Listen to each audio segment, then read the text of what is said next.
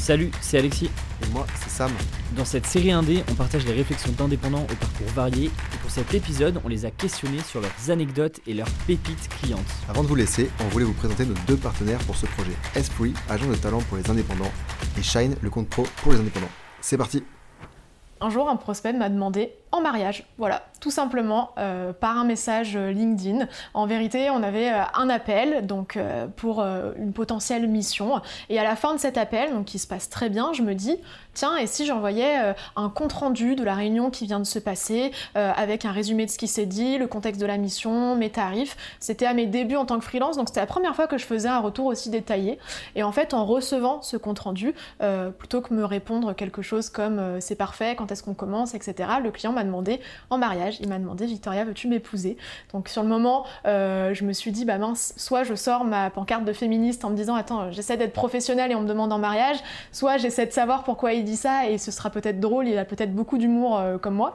Et en fait, euh, il m'explique que parmi tous les freelances avec qui il a déjà travaillé, il n'a jamais reçu un retour aussi professionnel et détaillé. Donc c'était pour la vanne et je l'ai clairement pris à la rigolade et la relation commerciale s'est très bien passée après. Ça ne s'est pas concrétisé en union, mais euh, j'étais très contente de travailler avec ce client. En général, quand on envoie un, travail, un rendu, à la fin, euh, la personne nous dit merci, super pour le travail.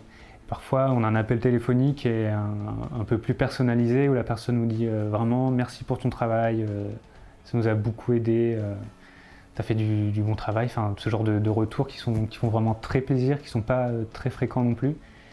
Je sais pas si en étant salarié, on aurait le patron qui viendrait nous dire après, euh, mettre la main sur l'épaule, euh, bravo pour ton boulot, euh, c'est super. Ils se concentraient peut-être de juste mettre la paye. Donc ça c'est vraiment un plus, super quand ça arrive, super gratifiant, ça fait vraiment chaud au cœur et ça donne vraiment envie de continuer à faire ce travail. Un patient la semaine dernière, il s'est retrouvé sur la table un peu bancale. en fait la vis, elle s'était, le pas de vis, il s'était, il s'était barré. Et donc du coup, il s'est retrouvé allongé par terre, en mode mécano, à pousser sur la table. Et moi, j'étais avec le marteau pour aller euh, remettre le pas de vis à peu près correctement. Bon, voilà, il venait pour... Euh, il avait un problème de jambe au départ. Bah voilà, il s'est fait sa rééducation en faisant euh, le bricoleur.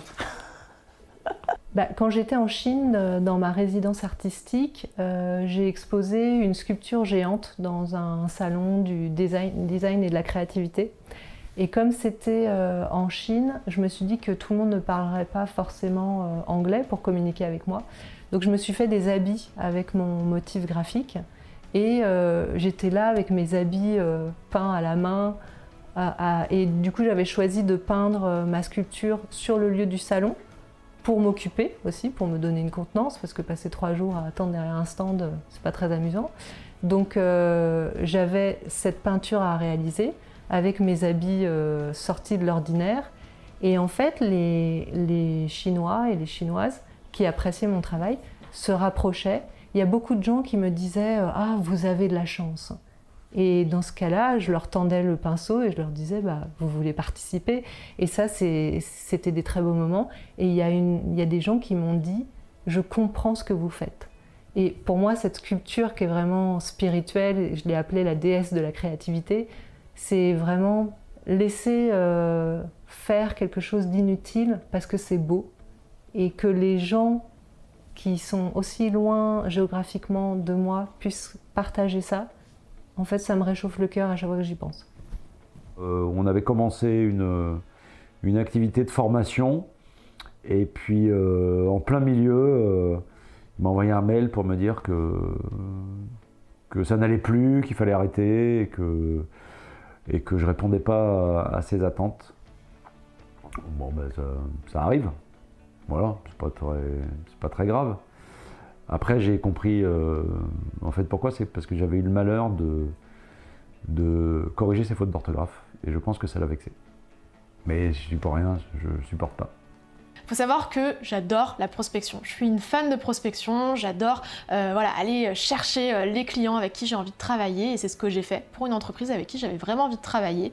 J'ai contacté le directeur marketing euh, qui a tout de suite répondu à mon message LinkedIn et m'a proposé un appel. Donc moi derrière, je suis dans les starting blocks, je prépare cet entretien téléphonique, les arguments, mes tarifs, des potentielles objections avec les bons arguments qui vont derrière. Bref, je suis ultra prête pour cet entretien téléphonique avec ce prospect.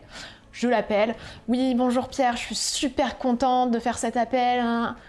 Et là, le prospect me dit, mais euh, moi je m'appelle pas du tout Pierre, c'est pas du tout moi, euh, qu'est-ce qui se passe? Et en fait, moi, la fan de prospection, celle qui donne des conseils de prospection sur LinkedIn, je me plante deux prénoms au bout de deux secondes de relation commerciale.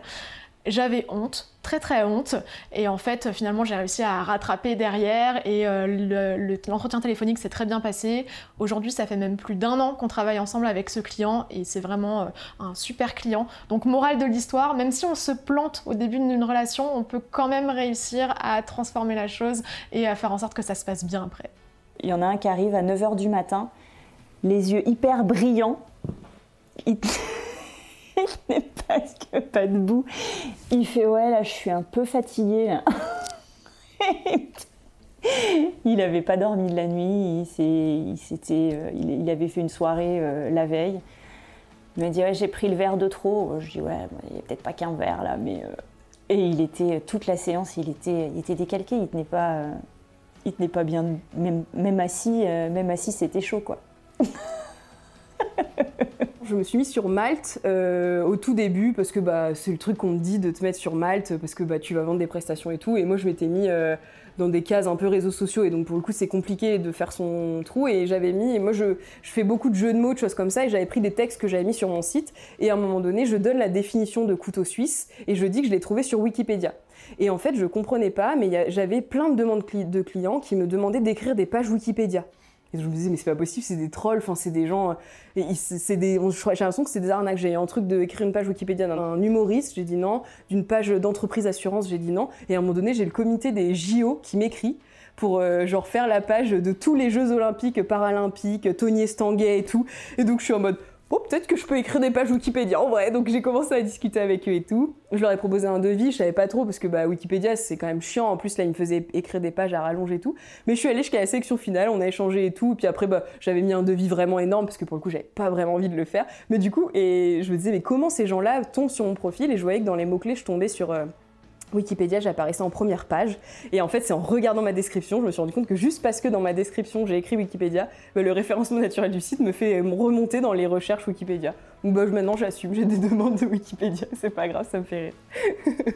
Être freelance, c'est vraiment une aventure. C'est l'aventure dont vous êtes le héros. Donc vraiment, il faut y aller, il faut se lancer, il faut pas se démotiver, il faut s'accrocher. Soyez fiers de, de ce que vous êtes et de ce que vous faites surtout.